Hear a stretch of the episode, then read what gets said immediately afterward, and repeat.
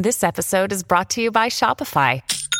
Forget the frustration of picking commerce platforms when you switch your business to Shopify, the global commerce platform that supercharges your selling wherever you sell. With Shopify, you'll harness the same intuitive features, trusted apps, and powerful analytics used by the world's leading brands. Sign up today for your $1 per month trial period at shopify.com slash tech, all lowercase. That's shopify.com slash tech. La mitad del mundo pasa de 2 a 6 horas al día en las redes sociales, y esas cifras siguen aumentando. Gran parte del mérito es de Steve Jobs, el inventor del iPhone y cofundador de Apple Computers. Pero cuando te imagines a Steve, asegúrate de que sea con su cabeza en alto, dirigiéndose a una multitud, mirando a los ojos de alguien o explorando el mundo y no agachado sobre la pequeña pantalla que tantos de nosotros tenemos en nuestras manos. Steve Jobs era el menos propenso a mirar a las redes sociales. No usaba Facebook ni Twitter. Como la mayoría de los inventores, Steve siempre estaba buscando la siguiente idea y creía que no había un sustituto para la vieja y confiable interacción cara a cara.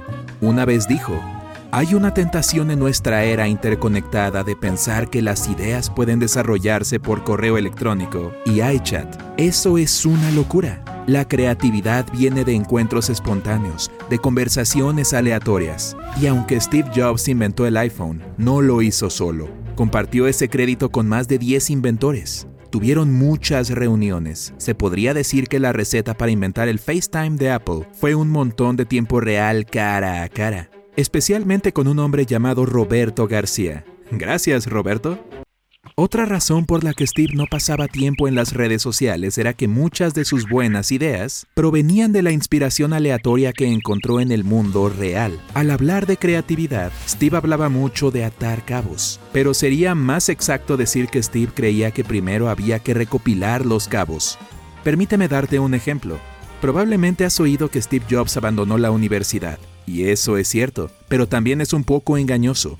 Es más exacto decir que, en lugar de convertirse en un desertor escolar, Steve se convirtió en un alumno no matriculado. Steve no solo se quedó en el campus, sino que siguió tomando clases. Steve asistía como oyente a todo tipo de clases, incluyendo una que tendría un gran impacto en las computadoras modernas e influiría en la apariencia de casi todo lo que lees hoy en día.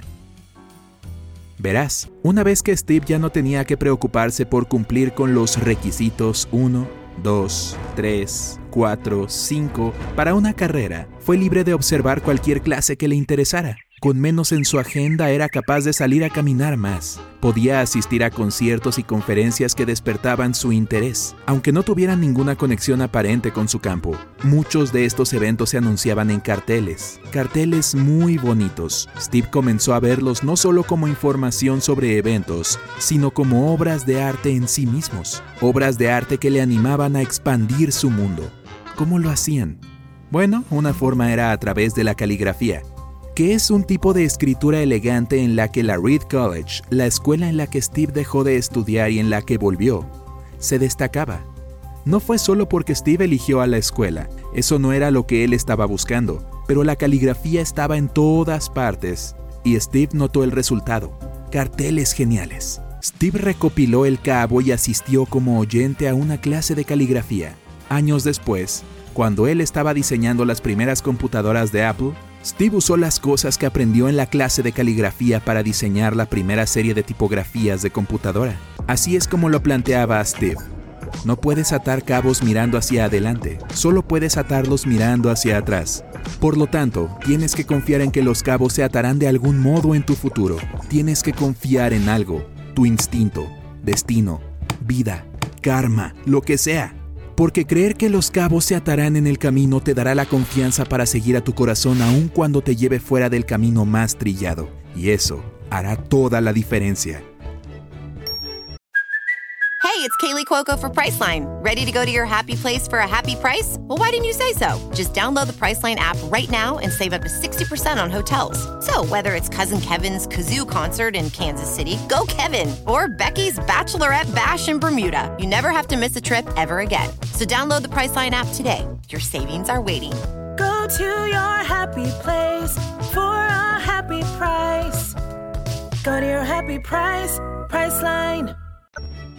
Es irónico que estos cabos atados hayan reemplazado a la matriz de puntos. Tu abuelo sabe lo que es eso. La matriz de puntos es el tipo de letra que utilizaban los dinosaurios digitales y la gente de los años 1970 y principios de los 1980. Era fea y difícil de leer. Gracias a Dios, Steve se daba sus paseos. Los que lo llevaron a los carteles, que lo llevaron a la clase que, años después, inspiró una fuente de diferentes tipografías. Si simplemente hubiera buscado las fechas y horas de los conciertos en la red o hubiera usado Twitter, todavía estaríamos usando la matriz de puntos. Esperen un momento. Un genial loco de dedos rápidos está gritando, miren, Steve Jobs sí usó Twitter, aquí está su cuenta.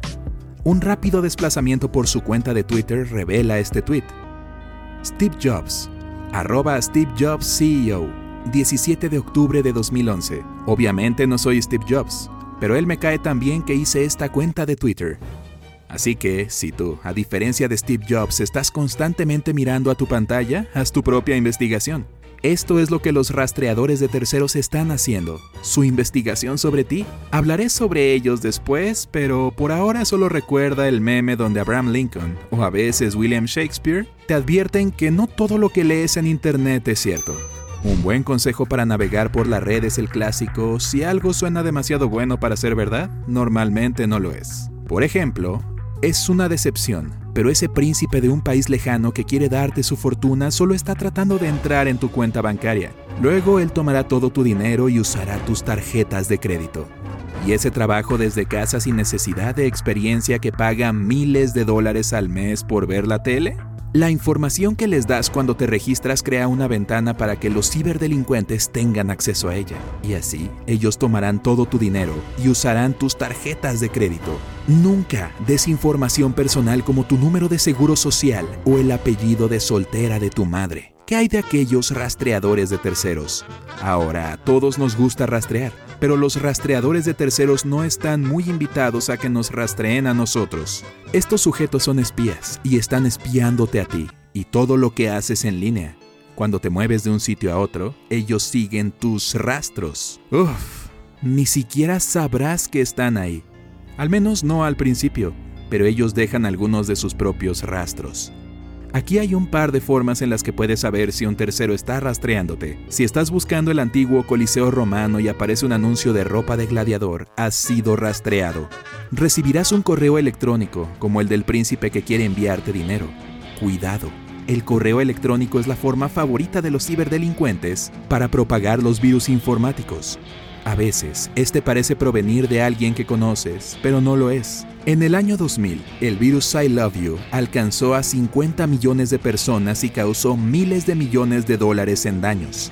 Cada día, innumerables virus nuevos llegan a las bandejas de entrada de las computadoras de gente incauta. Obtienes el virus haciendo clic a un enlace, así que no hagas eso. No te limites a tener cuidado con los cibercriminales y los rastreadores. La persona que más puede lastimarte en la red eres tú. Nunca publiques nada en línea de lo que no quieras dejar rastro para siempre.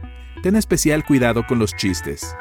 Bueno, estoy en problemas. No me malinterpretes, es genial que puedas eructar el alfabeto. De hecho, es tan genial que dentro de 20 años ese video de eructos podría ser la primera cosa que un empleador vea cuando solicites dirigir una orquesta.